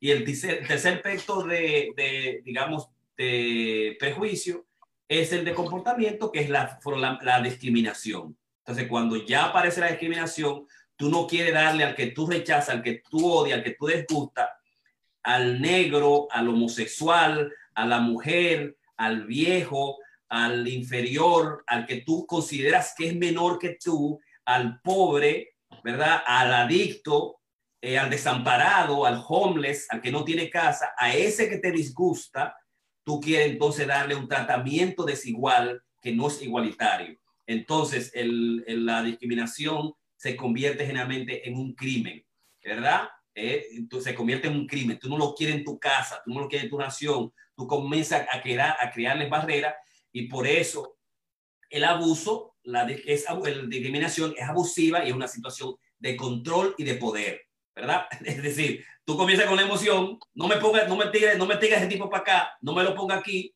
¿verdad? Disgustándote, pues tú comienzas, no, es porque ese tipo es así por naturaleza y al final tú dices, no, a ese sácamelo de aquí o no le dé comida o no lo trate de esta manera. Entonces, por eso hay que crear leyes, porque la discriminación es de control y es de dominio y es de poder y es abusiva. Y el abuso, el poder sin vigilancia se corrompe. Y es lo que está pasando con la justicia norteamericana, está pasando con los sistemas estructurales por año del penitenciarios, de la policía, que el abuso sistemático se corrompe si no tiene, eh, digamos, la, la, supervivencia civil comunitaria y la resistencia que nosotros necesitamos. Eh, están íntimamente, digamos, ligados. Por eso también el, el, la, discriminación debe crearse a través de valores y principios eh, nuevos y enseñanzas que hay que decirle a los niños, a los muchachos, y hay que traerlo el, principio de la tolerancia y enseñarle otras razas, otras culturas y otras comidas eh, la internacionalización importante, ver lo que el otro hace, ver lo que, lo, irte, irte a, lugares donde hay gente distinta que tú, donde hay gente blanca, gente asiática, latina, donde hay gente negros, en diferentes lugares y tú vas a ver cómo la gente es distinta eh, eh, y es diferente que tú y es profesional y es inteligente como cualquier otro, ¿no? Entonces, ese es un elemento fundamental, pero siempre va a comenzar así. Emocional, que es el prejuicio per se, cognitivo, que es el estereotipo, ya yo lo identifico, ya yo sé quién es, a que yo voy a decirle que no, y luego es de comportamiento, que es la discriminación, y eso es lo que nosotros tenemos que, que, que parar. Ramón. Sí, básicamente eh, tú sigues siendo negro, yo sigo siendo mulato, y es por la concesión española, en mi caso de mi formación en la, en la República Antropológica social y cultural, básicamente donde se establecían que habían tres grupos básicos. Eh, no estamos hablando ahora ya del, del proyecto eh, eh, norteamericano, es como el, el, amigo que estaba haciendo la pregunta, básicamente se identificaban tres, tres grupos raciales básicos, los blancos, que eran los, los españoles o los originarios de Europa, los indios, que eran los habitantes originarios de América, los negros, que eran los originarios de África. Y esa combinación de los tres dieron una combinación de 16 combinaciones básicas o castas, donde los grupos sociales básicos se, se constituían en, por ejemplo, y voy a dar solamente un par de ejemplos, eh, un blanco europeo y una blanca europea, si nacían en las Américas, era un criollo. Un blanco y una india era un mestizo. Un mestizo y una española, un castizo. Un español y una negra, un mulato. Un mulato y una española, un morisco y por ahí para abajo. O sea, básicamente el, concepto de las razas y, y, del racismo eh, tiene tanta vertiente, por eso me gustó oír la, la, presentación que hizo Karina donde hablaba la parte psicológica. O sea, eh, esto es como el, el, elefante que está en el cuarto. O sea, que si nos tapamos los ojos, está oscuro, eh, yo voy a tocar la, la, cola del elefante vestido, este, este, animal tiene algo fino y largo y pequeño. Y si tú tocas la trompa, no, es, es, es gordo, grueso y largo el que le toque las patas va a decir, no, esto es redondo. O sea que básicamente yo creo que todos estamos eh, básicamente presentando nuestras posiciones para eh, que las personas que nos siguen puedan elaborar sus propias, sus propias conclusiones. Pero la parte al final, lo que quiero dejarlo a todos es que eh, este es un momento de reflexión, este es un momento de acción, este es un momento de empoderamiento. No importa cómo nos veamos, como decía eh, tú o yo, o, por ejemplo, en ese sentido, básicamente Karina, es como uno se percibe, eso es, esa es nuestra raza. Si nos consideramos blancos, bueno, pues somos blancos. Y como te digo, eh, políticamente ha habido ese tipo de cosas, la asimilación de negros afroamericanos en partidos dominantes y ellos se consideran, se han blanqueado. Y básicamente, emocionalmente, eh, eh, ellos han sido aceptados como blancos honorarios. Y eso son una, una teoría sociopolítica cultural que existe. Pero básicamente eso era lo que quería, lo que quería para concluir. Sí, a, mí yo quiero que me conozcan por el contenido de mi carácter, fundamentalmente. En los Estados Unidos yo quiero eh, que me conozcan en cualquier parte del mundo, si quiero identificarme con una raza, con la raza negra. Yo he vivido la discriminación del blanco, yo tengo un niño blanco, una niña blanca y tengo una niña negra y tengo otra niña negra. Y yo sé la diferencia que tiene y la diferencia no es porque tú tengas un colorcito más mulato que yo, como dice Manfredi, sino porque tú eres Blandino y tú eres Ramón y tú eres Jorge y tú eres Piña. Porque tú vienes con un, apellido, un nombre y tú vienes con una raza incluida en, tu, lo tuyo. Y el racista no le importa la, la, dimensión que tú tengas en los colores, el racista para el racista es lo mismo. El, el racista, tú no perteneces a, a, mí, tú eres distinto a mí, tú, tú huele mal, eh, tú no tienes educación, aunque tú tengas título, tú no sirves, yo te odio, yo quiero que tú salgas de aquí, yo quiero que tú te vayas. O sea, el racismo es odio y cuando tú odias, tú te resientes y tú cierras las puertas al ser humano. Hay que decirle no a la discriminación y hay que decirle no al odio. Y obviamente cualquiera, cualquiera puede identificarse como se pueda identificar. Yo, yo digamos, apuesto a que cada quien se identifique como sea. Pero en el caso mío, yo lo hago particularmente una posición personal y una posición política, eh, porque, digamos, eh, me duele la situación actual, me duele la situación que ha pasado eh, y lo que está, déjame poner la, la, cámara individual para que no me sacan los botes. me duele lo que está sucediendo, entonces quiero establecerlo muy, muy digamos, directamente y de, de una manera también personal.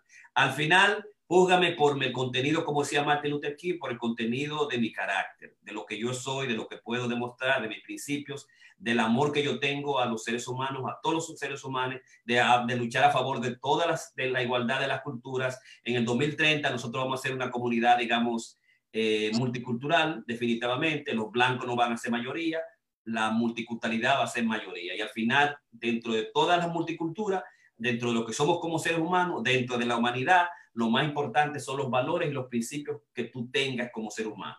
Pero Jorge, una, una cosita.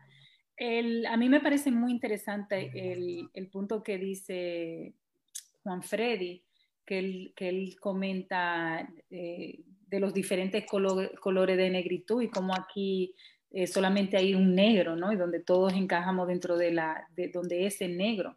Y, es muy interesante porque eso lo, lo, que indica que en una isla como República Dominicana, nosotros tenemos que saber a quién tenemos que, discriminar, ¿no?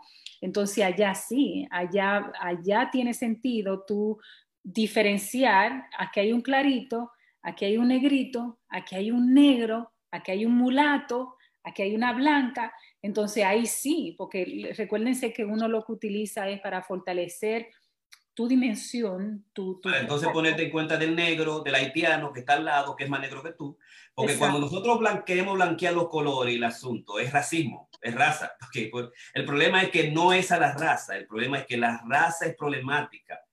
pero, me parece, pero me parece lo que yo cuando tú te enfocas, yo entiendo lo que tú estás diciendo, yo entiendo lo que él es, él es negro, tú lo veas Juan Freddy. Déjame terminar la idea, yo sé que tú me entiendes. Pero, un momentico. Doctor, yo estaba lo que quiero decir es que es problema es la raza. Cuando, tú quieres irte por la raza en Santo Domingo, yo soy más blanquito que este.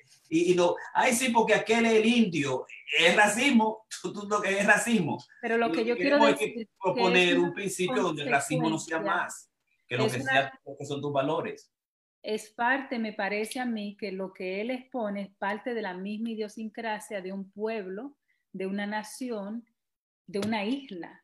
Es decir, eh, Juan Freddy, nosotros esa, esa, eso, y creo que Ramón Blandino viene de esa escuela, donde él quiere diferenciarse, asegurarse que lo vean como un negrito bien claro o un, eh, o un negrito bien claro. Ayer mulato, Yo, soy mulato, yo no soy negro. Yo creo que viene de esa misma escuela, pero una escuela realmente de... mira la esposa también, como es una blanquita. no, pero viene de una escuela de represión. Yo recuerdo en los años 80, cuando yo era un adolescente, donde yo no podía decir que mi papá era alemán, donde yo no podía decir mi, mi apellido Rieke, porque yo tenía que sentirme sumamente avergonzada delante de tu izquierdita que yo era blanca y que mi papá era alemán, porque eso era algo como que un pecado. Entonces yo siento que el racismo, como lo, han, lo están, están estableciendo aquí, creo que eh, eh, eh, Pedro Antonio dice que es, es déjame ver dónde él fue que él puso para no hacer el comentario, que es irracional, es irracional. Y que nosotros aquí, por ejemplo, lo que iba a decir a Juan Freddy, que aquí nosotros no nos corresponde esos cambios que nosotros queremos poner en Santo, que se utilizan en Santo Domingo, aquí no tienen ningún sentido, porque aquí el blanco no ve como todo negro. Aquí no es de que morenito, tú eres más clarita, que tú esto. No, no, no. Es que aquí el que no es como ellos es negro y hay que discriminar y hay que eh, ponerlo, encasillarlo. Pero Jimmy, quiero leer el comentario de Jimmy, porque yo ahorita, I dropped the mic. Jimmy, I dropped the mic. Este, pero Jimmy Valdez dice, todos los seres humanos estamos expuestos a la discriminación. Desde el, desde el, propio, desde el propio fuero y hacia lo íntimo de este. Lo ideal sería vernos como seres humanos, no como grupos radicales. Eso es Raciales, grupos raciales. Como grupos eh, radiales, dice Raciales, raciales, de raza. Ah, bueno, él dice, yo estoy leyendo como él puso, radiales, dice Raciales, dice raciales. Jorge, ahí dice radiales. Yo estoy leyendo lo que dice. Dice raciales, grupos raciales. De raza, grupos raciales. Ramón, lee, el comentario. Eh, no, aquí no lo tengo, pero antes que nada, porque ya van a estar. y, y, no como grupos radiales. Que él haya querido poner raciales, está bien, pero dice radiales. Yo voy a decir raciales. Jimmy, eso es cierto, pero yo siento que es. Eh, y, y, yo lo que te pregunto, y me gustaría saber si tú vienes desde la perspectiva de colorblind, del hecho de que nosotros no vamos a ver colores, de que somos una raza. Yo siento que eso, yo siento que eso es muy lindo y a mí me gustaría que en la realidad fuera así, pero yo no siento que eso es tan real, Jimmy. Yo siento que realmente nosotros no podemos ser tan colorblind porque cuando nosotros asumimos una actitud de ser como se, se percibe, no sé si esa es la que tú estás poniendo, de no tener colores, de que no, no, no, es pro ser humano. Yo siento que eso a mí me toca esa es la que yo quisiera asumir, pero que no hay forma de nosotros asumir esa porque no es real, porque no es, no es cierto que nosotros no, no, no tenemos colores. hay colores y hay colores que nos diferencian, hay colores de los cuales nosotros eh, tenemos que cuidarnos. Por, por, lo mismo que estamos hablando, ¿no? Entonces yo siento que esto es un tema sumamente delicado, son temas realmente eh, que, pueden, que pueden llevar a perder amistades que pueden llevar.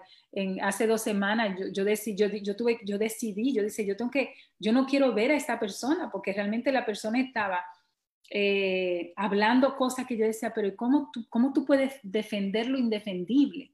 Entonces, y, me, y me llenó, y entonces ahí vienen otros comentarios que dicen de, de la, la, emoción, ¿no? Entonces, lo que hay envuelto eh, es muy fuerte, ¿no? Sí, eh, Jorge, antes que terminemos, Jorge, quería, eh, quería básicamente cualificar, eh, yo con no, no realmente cerebro que tú te, te consideres y te veas emocionalmente, y, porque yo sé que no estamos hablando del color de la piel, estamos hablando de la herencia. O sea, para mí, cuando te digo que yo me siento mulato, yo me siento mestizo, es porque yo estoy aquí reconociendo la, la herencia tricultural, básicamente la africana, que la tengo, la española que la tengo y la y, aborígene, la, y la, la, india. No quiero llamarle indio a los indios porque eso no estamos en la India. mulato, mulato si tú quieres que te diga Ramón, mulato, primero no quiere decir eso. Mulato era un nombre que se le daba a las negras que no podían parir Entonces, bueno, yo si quieres que vamos a la definición que te leí ahorita de los 16 tipos de, de cosas puedo ir, pero no, ese, ese no es el caso. O sea, yo no estoy renegando de mi, de mi cultura. Yo no estoy renegando de mi... La está blanqueando, Ramón, y viene siendo lo mismo. Tú quieres blanquear tu cultura. No, Todito no queremos sacar el español. Todo el mundo quiere sacar el español porque no hace menos Yo no quiero sacar el español, yo quiero sacar realmente mi herencia biológica y mi cultura. Y mi cultura no es necesariamente, no es india, no es blanca, no es americana, no soy eh, negro, soy, es un producto de, de los tres y no hay uno exclusivamente. Eh, genealógicamente, si vamos al ADN, no sé ni lo que soy, pero realmente, culturalmente, no puedo y me parece un poquito fuerte cuando tú dices eso, que yo me quiero blanquear. A mí no me interesa blanquearme, ¿para qué? Si, si, para, si, si lo que soy no, no, no va a cambiar. Y nunca me puse no, para cambiar mi color. Prefieres que te llamen mulato a que te llamen negro, negrito. Eh, bueno, yo prefiero como yo me siento, de tricolor. O sea, yo soy aquí en este sentido, no, no tengo ningún problema. Me pueden llamar como me quieran llamar. Igualdad. O sea, cuando estoy con los con los blancos ellos me ven de esta manera y cuando estoy con los negros me ven de la otra y cuando estoy con los, con los, los brown. Tú estás con los blancos, ¿cómo te ves, Ramón? Blanquito.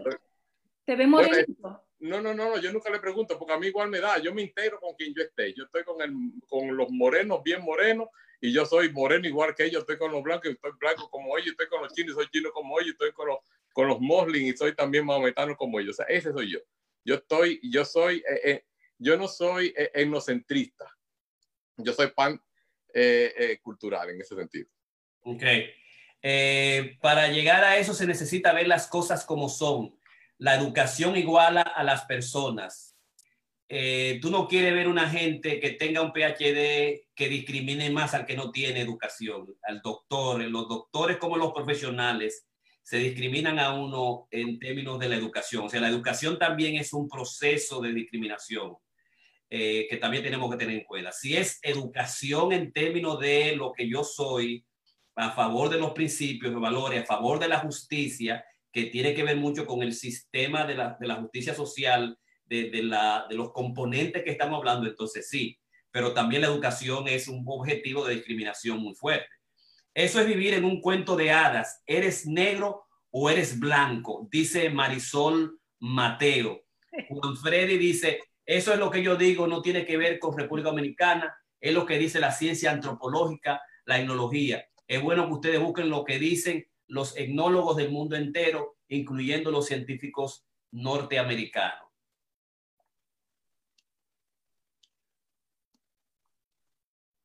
Ramón, Karina, si no hay comentario, eh, ahí vamos a terminar nosotros nuestra presentación de hoy. Así que muchísimas gracias a todos por estar con nosotros hoy en Corona Creativos, con una presentación de Ramón Blandido, Karina Rieke. Hoy nuestro tema ha sido la psicología del racismo, la muerte de George Floyd. Y mañana vamos a trabajar con lo que es la metapoesía, la reactivación, recital de reactivación. Buenas noches y muchísimas gracias a todos nuestros amigos que participaron. Buenas noches. Bye bye.